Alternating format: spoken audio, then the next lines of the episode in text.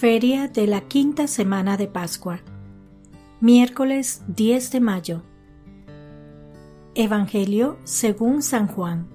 Capítulo 15, versículos del 1 al 8. En aquel tiempo, Jesús dijo a sus discípulos, Yo soy la verdadera vid y mi Padre es el viñador.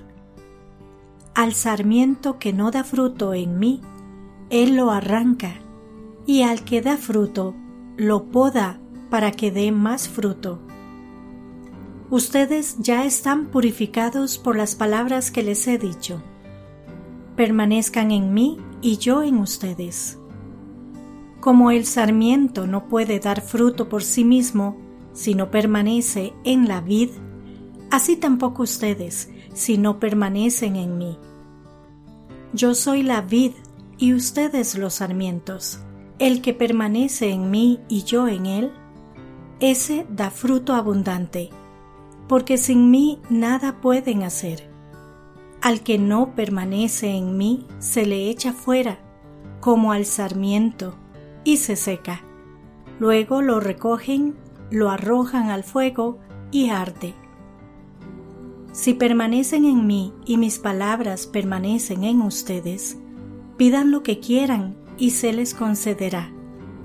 La gloria de mi Padre consiste en que den mucho fruto y se manifiesten así como discípulos míos. Palabra del Señor. Gloria a ti, Señor Jesús. Reflexión. Tenemos entre manos un poder que no alcanzamos a imaginar.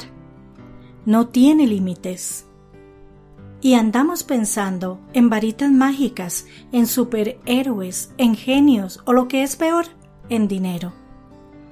Vamos deseando tantas cosas, tantas circunstancias y no somos capaces de ver lo que el Señor ha puesto en nuestras manos.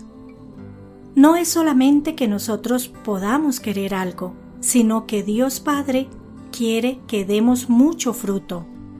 Más aún, el Señor recibe gloria si damos fruto y somos discípulos seguidores de Jesucristo. Todos queremos dar frutos. Todos queremos ver que nuestra vida y nuestros esfuerzos han valido la pena. Nos empeñamos y esforzamos por esto.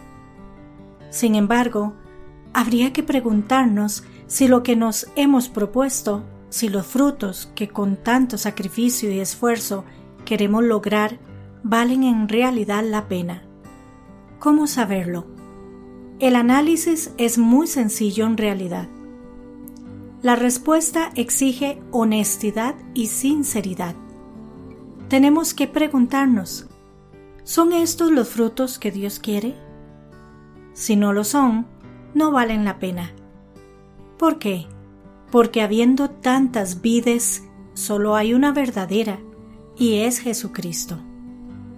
Que Jesucristo sea la vid verdadera es una revelación de la cual debemos tomar nota. Quiere decir, no hay otra vid que valga la pena, porque son solo los frutos de esta vid los que importan, los que cuentan para Dios. Si ya lo sabemos, lo que tenemos que hacer es prendernos de sus ramas como un injerto para así asegurarnos de dar los frutos que espera el Padre. Entonces nuestro fruto será preciado y abundante, porque estaremos unidos a Cristo, la vid verdadera. Solo unidos a Jesucristo daremos fruto abundante y del mejor. ¿Cómo garantizar que estamos unidos a Él y que por lo tanto nuestro fruto será del mejor y abundante? Permaneciendo en el Señor y en su palabra. Oír y hacer lo que nos manda.